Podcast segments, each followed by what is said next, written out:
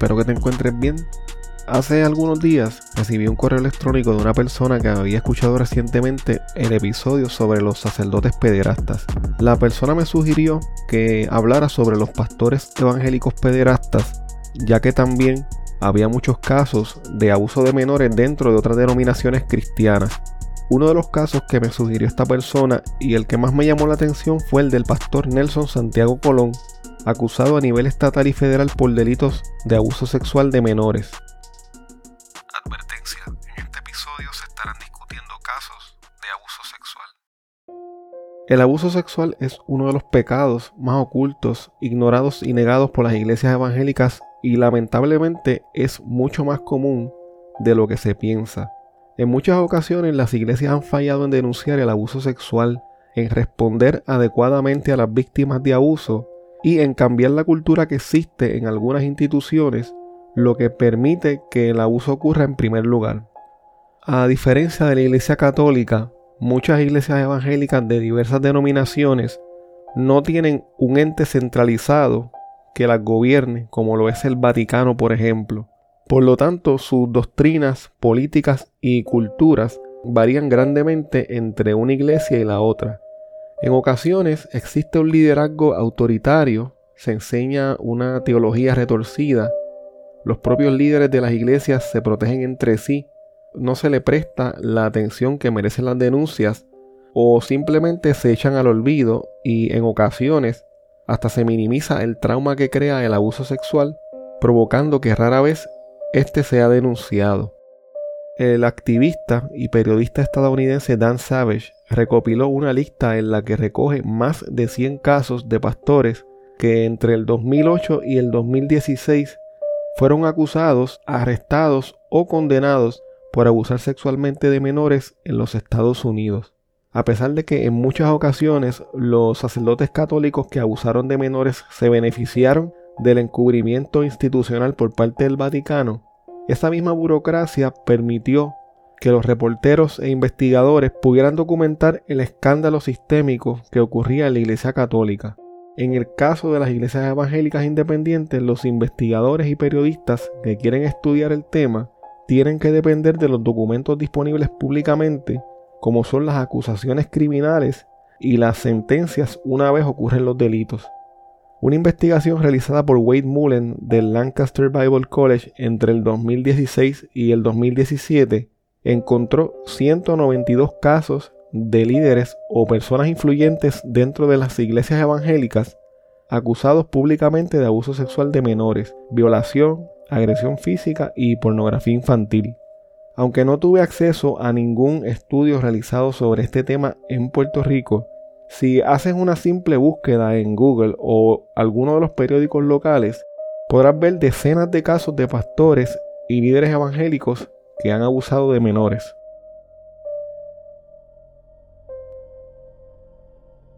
Nelson Santiago Colón tenía 47 años y era pastor de la iglesia cristiana Peniel en Santa Isabel y de otra iglesia en Ponce. El 18 de enero del 2013 fue arrestado por agentes de la División de Delitos Sexuales de la Comandancia de Ponce y se les radicaron 38 cargos criminales por agresión sexual a menores, actos lascivos y abuso infantil de unos seis adolescentes que visitaban sus iglesias. La jueza Sheila Díaz del Tribunal de Ponce le encontró causa para arresto y le impuso una fianza de 110 mil dólares, la cual el reverendo pudo prestar quedando en libertad en lo que comenzaban los procesos judiciales. Los hechos por los cuales fue acusado el pastor ocurrieron entre el 2004 al 2012. Todas sus víctimas fueron jóvenes varones de entre 12 y 16 años. Los vecinos de la barriada Felicia en Santa Isabel conocían al pastor Nelson Santiago y estaban muy sorprendidos con las acusaciones. Una periodista del Nuevo Día pasó por la comunidad y entrevistó a varios vecinos que conocieron al pastor. No tres veces acá, ¿verdad? Yo no puedo decir, pero no lo creo. Ahora, si lo hizo, no sé si lo hizo o no lo hizo. Pues yo no puedo decir que, que, sé que lo hizo o que por qué. No puedo decir. ¿Y por qué tú no lo crees capaz de, de o no, no pensaste que él pudiera? Es que uno nada más piensa en una persona que, que uno pues tiene como, como respeto, ¿ves? Tú sabes, como, como admiración a la vez. Y porque ser un pastor, pues jamás tú vas a pensar que él va a cometer una fechoría de tal magnitud, de esa manera. Jamás, jamás, y menos con tantas personas. Es terrible, porque es terrible, es algo, porque eso perjudica, eso perjudica a, a- a nosotros los creyentes. Perjudica a nosotros los creyentes porque de verdad que mucha gente ahora ven eso y dicen, no, los cristianos, se preocupan todos por igual, porque es así. Él llegaba siempre hasta, hasta ahí. Hasta la- hasta la última. ¿Quién vivía A allí? pie, a pie, invitando a todo el mundo a la iglesia. Invitando a la gente. Todos ¿Quiénes iban de por aquí? Que lo se, se conocían. han ido, se han ido de ¿Los nenes de por aquí iban o no No iban? no, iban. no iban. Si, si mi conocimiento para mí no, ni, ni personas mayores. ni- Poca. Sí, muy poca, muy poca. ¿Que a usted le llamaba la atención? Eso, eso de que, que como que se veía medio más que no, tenía algo como Que no parecía religioso. no, ¿Y la comunidad no lo quiere ya por aquí? no. Estamos esperando lo que venga a ver. ¿Qué van a hacer? Vamos a ver. A, a llevarlo a, a capítulo. Debido a su posición de poder al ser un líder religioso, Nelson Santiago buscaba a los adolescentes en sus casas, quienes eran en muchas ocasiones hijos de sus feligreses, con el pretexto de que les iba a pagar porque lavaran la guagua de la iglesia. Los padres de los adolescentes le daban permiso a sus hijos sin reparos. ¿Qué mejor que ayudar al siervo de Dios y a la iglesia? En la mayoría de las ocasiones, cuando los jóvenes llegaban a la casa del pastor, su esposa les ofrecía comida y luego se iban a ver televisión o películas de acción con el pastor. Más tarde en la noche llamaba a los padres de los muchachos o les decía a ellos mismos que les pidieran permiso a sus padres para que los dejara quedarse en su casa. Una vez tenía el permiso de los padres, le decía a su esposa, quien dormía en un cuarto separado, que se fuera a dormir con su hijo pequeño, que tenía unos 8 años. En ese momento el pastor se quedaba solas con su víctima y comenzaba a hacerle acercamientos sexuales y a tocarlos. Los jóvenes estaban en shock y avergonzados por los actos que el pastor cometía contra ellos y por las cosas que los obligaba a hacer. Ellos no podían creer que el pastor estuviera haciendo esto y temían que si salían corriendo, gritaban o le decían a alguien lo que estaba pasando, no les iban a creer. Uno de los adolescentes abusados por el pastor testificó en una ocasión que él le regaló una Biblia y solía buscarlo a él y a su madre para que fueran a la iglesia los domingos. Uno de esos domingos, como solía hacer con sus otras víctimas, le pidió que lo acompañara a su casa a lavar la guagua de la iglesia. Luego de quedarse a solas con él en su cuarto, abusó de él sexualmente. Después llamó a su mamá y le pidió permiso para que se quedara esa noche en su casa. Luego de recibir el permiso de la madre, el pastor abusó nuevamente del adolescente. El joven contó que al otro día lo llevó a su casa y le pagó 5 dólares por lavar la guagua, a pesar de que nunca la lavaron. Más tarde, ese mismo día, la madre del muchacho tuvo una conversación con el pastor y al este enterarse de que estaba solo en el apartamento de su madre, el pastor llegó hasta el lugar y nuevamente abusó de él sexualmente. Al menos en otras tres ocasiones, el pastor llegó hasta el apartamento para abusar del muchacho. Estos hechos ocurrieron entre el 2004 y el 2008, cuando el joven tenía entre 12 y 16 años. En el 2012, con la misma excusa de lavar la guagua del pastor, invitó a otro menor de 14 años a su casa. Al llegar a la casa, el pastor jugó videojuegos con el joven y con su propio hijo. El pastor le preguntó al joven su edad y luego si tenía novia, entonces comenzó a tocarlo sexualmente. Al poco tiempo llamó a sus padres para pedirles permiso para que lo dejaran quedarse a dormir en su casa. El pastor y el adolescente se acostaron en la misma cama, mientras que el hijo del pastor dormía en un matres que estaba en el piso. Entonces, de nuevo comenzó a tocar al joven. Al poco tiempo la esposa del pastor tocó la puerta y el pastor le dijo a su hijo que se fuera a dormir con su madre. Luego continuó abusando sexualmente del menor, quien le decía al pastor que lo que estaba haciendo estaba mal, pero él le hacía un gesto de que no le importaba. El caso del pastor Nelson Santiago Colón fue referido al Servicio de Inmigración y Control de Aduanas de los Estados Unidos, conocido como ICE, ya que esta agencia se encarga de investigar, entre otras cosas, la explotación sexual de menores. Por esta razón, Nelson Santiago fue acusado en la esfera federal de transportar a tres menores de edad hasta su casa para cometer abuso sexual y actos lascivos contra ellos. En la acusación federal se presentaron sobre 20 incidentes de abuso. La acusación dice además que los menores se vieron obligados a pasar la noche con el pastor, que dormían en la misma cama y que también abusó sexualmente de ellos en otros lugares, incluso en su propio auto. Nelson Santiago Colón pudo continuar abusando de sus víctimas por todo este tiempo porque les decía que no le contaran a nadie sobre el abuso sexual. Los jóvenes callaron por mucho tiempo porque le temían al pastor y porque pensaban que nadie les iba a creer debido a la posición de poder que él tenía dentro de la iglesia y de la comunidad. Sin embargo, cuatro de las víctimas de Nelson Santiago se atrevieron a testificar en su contra. Durante el juicio, una de las víctimas de Nelson Santiago, quien ahora tenía 22 años, habló sobre el patrón de abuso al que estuvo sometido cuando tenía entre 12 y 16 años. En el 2012, cuando supo que había más jóvenes víctimas del pastor, al igual que él, entonces se atrevió a hablar. El joven dijo que no había hablado porque tenía miedo de que lo juzgaran, que se burlaran de él o que dijeran que era homosexual. Este joven dijo también que no se pudo defender cuando ocurrieron los hechos, porque era muy flaco y medía menos de 5 pies de estatura. Además, no se atrevía a decirle que no al pastor cuando le hacía acercamientos sexuales. Cuando cumplió 16 años, tomó la decisión de no volver más a la iglesia y desde ese momento confesó que le cogió odio a todo lo que tuviera que ver con la iglesia y con la religión.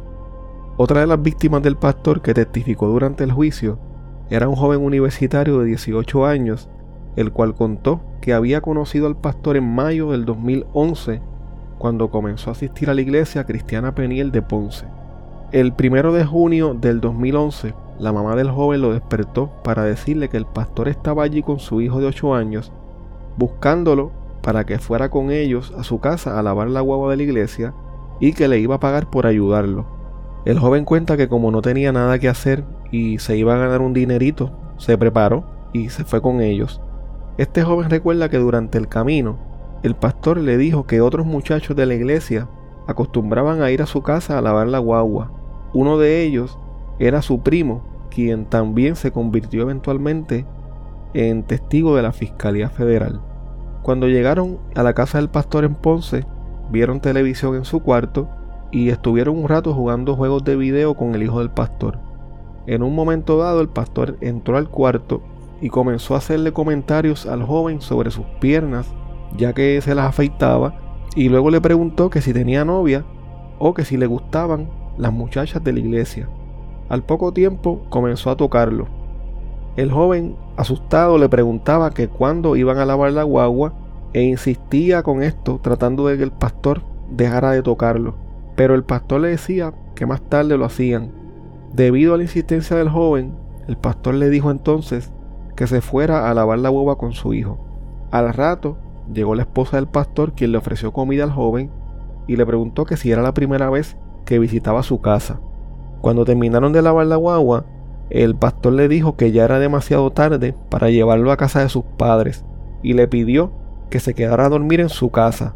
A petición del pastor, el joven llamó a sus padres para pedirles permiso y estos, al igual que los demás padres, le dieron permiso sin reparos. Entonces, una vez obtenido el permiso, el pastor le dio ropa limpia, un cepillo de dientes y pasta al joven. Como a eso de las 11 de la noche, el joven le preguntó que a dónde iba a dormir y el pastor le dijo que ahí mismo en su cama.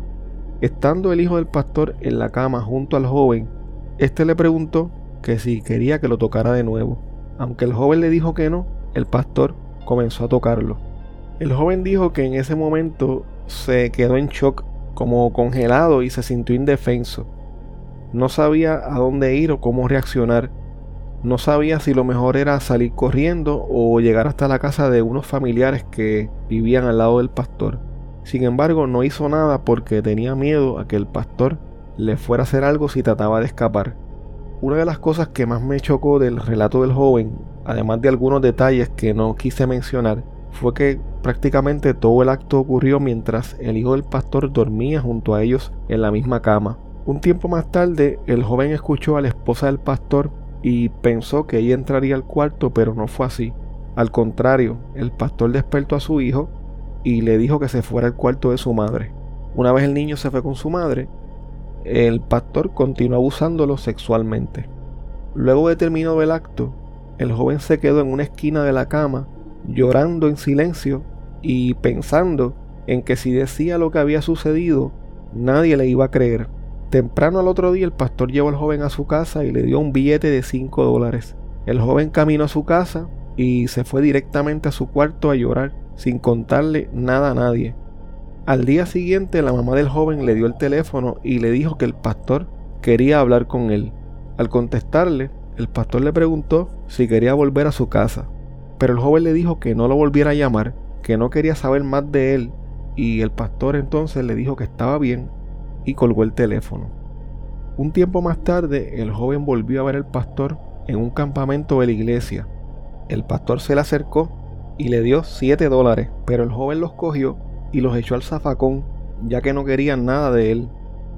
Un año más tarde, el joven cuenta que estaba en su casa junto a sus padres, a sus hermanas y a su primo, cuando una de sus hermanas les contó que una amiga de ella había sido abusada sexualmente.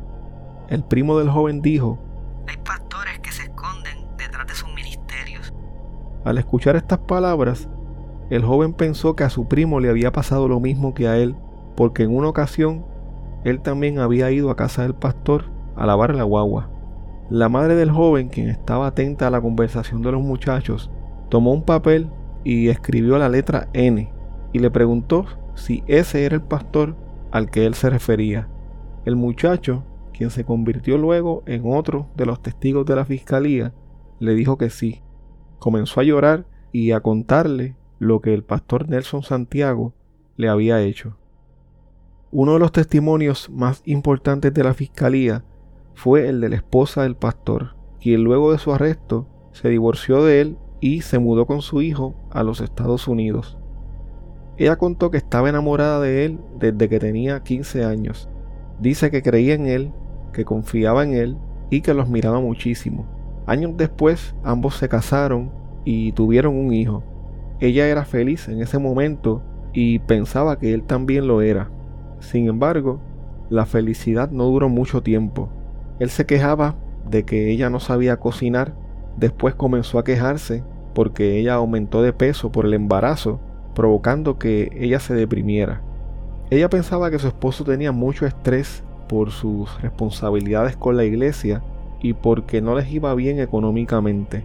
A pesar de que estaba cansada de la situación y quería dejarlo, no se atrevía porque sentía un gran compromiso con la iglesia. Ella quería dejarlo y empezar de nuevo, pero tenía miedo de que él le quitara a su hijo que si se iba la acusara de secuestro y además se preocupaba por lo que podían pensar de ella los hermanos de la iglesia. La esposa del pastor pensaba que él era un pastor confiable, que trabajaba mucho con los jóvenes, que era como su padre espiritual y que les daba buenos consejos. Ella testificó que muchos jovencitos iban a su casa a ver películas, a jugar con su hijo y a recibir consejos del pastor. Según ella recuerda, al menos nueve niños y adolescentes iban frecuentemente a su casa y se quedaban a dormir. Uno de esos niños vivió casi dos años con ellos porque tenía problemas familiares. También recordó que uno de los jóvenes que había testificado en contra de su ex esposo se había quedado en su casa un par de veces, aunque en ocasiones ella veía películas con su esposo y con los adolescentes. Siempre cuando terminaban, se iba a dormir a su cuarto y los dejaba solos con el pastor. Ella pensaba que su casa era como un refugio para estos jóvenes, pero no se imaginaba el daño que el pastor les estaba haciendo. Al preguntarles por qué dormían separados, la ex esposa del pastor dijo que ellos dormían juntos durante los primeros años del matrimonio, pero cuando empezaron los problemas y como él siempre estaba de mal humor, decidió mudarse a otra habitación según ella, la última vez que tuvieron intimidad fue en el 2006, casi siete años antes de su arresto. Lo último que dijo durante su testimonio fue que nunca se dio cuenta de que su ex esposo estaba abusando sexualmente de los jóvenes. Al terminar los testimonios, el fiscal federal Marshall Morgan dijo lo siguiente. Estos adolescentes estaban tan sorprendidos que una persona en la que confiaban estuviese abusándolos, que se quedaban paralizados en la cama. No podían creer que un pastor hiciera eso. Permanecieron callados, a veces por años, por vergüenza, bochorno y temor de que no les creyeran. Además, porque el pastor les había dicho que no dijeran nada. Luego de que el fiscal Marshall Morgan, con la ayuda de la fiscal estatal Camille Soto, terminó el desfile de prueba, la abogada del pastor Yasmín Irizarry de la Oficina del Defensor Público Federal solicitó la absolución perentoria del acusado, pero su petición fue denegada por la jueza Aida Delgado Colón. La absolución perentoria es una solicitud o una moción que hace la defensa del acusado cuando entiende que el Ministerio Público no presentó evidencia suficiente para probar un delito. El 17 de noviembre del 2014, un jurado compuesto por seis mujeres y seis hombres encontró culpable al pastor Nelson Santiago Colón por tres cargos de transportar a menores de edad a su residencia con la intención de sostener actos sexuales ilícitos con ellos. Dos de las tres víctimas del pastor que se encontraban en sala durante el veredicto sonrieron aliviados al escuchar la decisión. Durante la vista de sentencia, la representante legal del pastor abogó para que se le impusiera la sentencia mínima de 10 años, argumentando que si lo sentenciaban a 30 años, la pena sería extremadamente severa, ya que prácticamente sería una cadena perpetua, porque el pastor tenía 50 años y saldría cuando tuviera 80, si es que no se moría antes. Por su parte, el fiscal federal Marshall Morgan sugirió que fuera sentenciado a 10 años por cada una de las víctimas y otros 10 años adicionales porque había un cuarto menor que había sido abusado por el pastor, pero que no había sido incluido en la acusación porque no se configuró el delito federal de transportación de menores en su caso. En los seis años que llevo viendo este tipo de casos, este caso está en el tope de la depravación y del abuso. Una sentencia de 10 años por víctima sería apropiada en este caso, que garantice que nunca salga de prisión y que no tenga la oportunidad de hacerle esto a otro menor.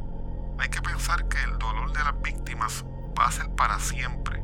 Su dolor y sufrimiento durarán toda la vida. La sentencia no debe ser menos de lo que ellos van a pasar. En septiembre del 2015, la juez presidenta del Tribunal Federal del Distrito de Puerto Rico Aida Delgado Colón sentenció a Nelson Santiago Colón a 40 años de prisión, a 15 años de libertad supervisada y a recibir tratamiento psicológico como ofensor sexual. La juez ordenó también que el pastor fuera registrado como ofensor sexual y pidió un estimado de los gastos en los que habían incurrido sus víctimas al recibir tratamiento psicológico y psiquiátrico para poder fijarles una restitución económica. A pesar de que la defensa del pastor Nelson Santiago apeló el caso, el Tribunal de Apelaciones también falló en su contra y sostuvo la sentencia. Actualmente Nelson Santiago Colón tiene 56 años y se encuentra cumpliendo su condena en la institución correccional federal de Fairton en New Jersey. Su fecha de salida es el 28 de marzo del 2047. Se alega que Nelson Santiago Colón abusó sexualmente de otros niños desde la década de 1990, por lo que se estima que son muchas más sus víctimas. La mayoría han permanecido callados hasta el día de hoy.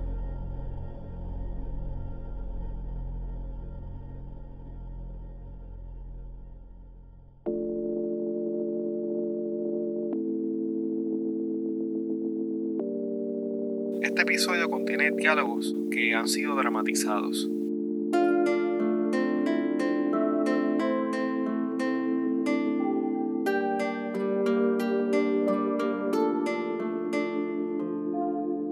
Bueno, hasta aquí el episodio de hoy. Recuerda que puedes contactarnos a través de crimepodpr.com.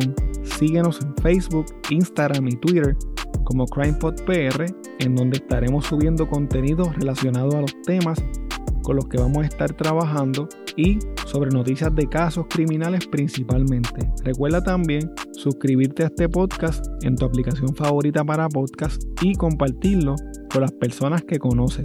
También puedes apoyarnos a través de patreon.com diagonal crimepodpr en donde vas a tener acceso al contenido que utilizamos para poder hacer las investigaciones, como por ejemplo documentos, enlaces, fotos adicionales a las que subimos a las redes, videos, análisis de los casos, entre otras cosas que vamos a estar añadiendo poco a poco. Muchas gracias y hasta la próxima semana.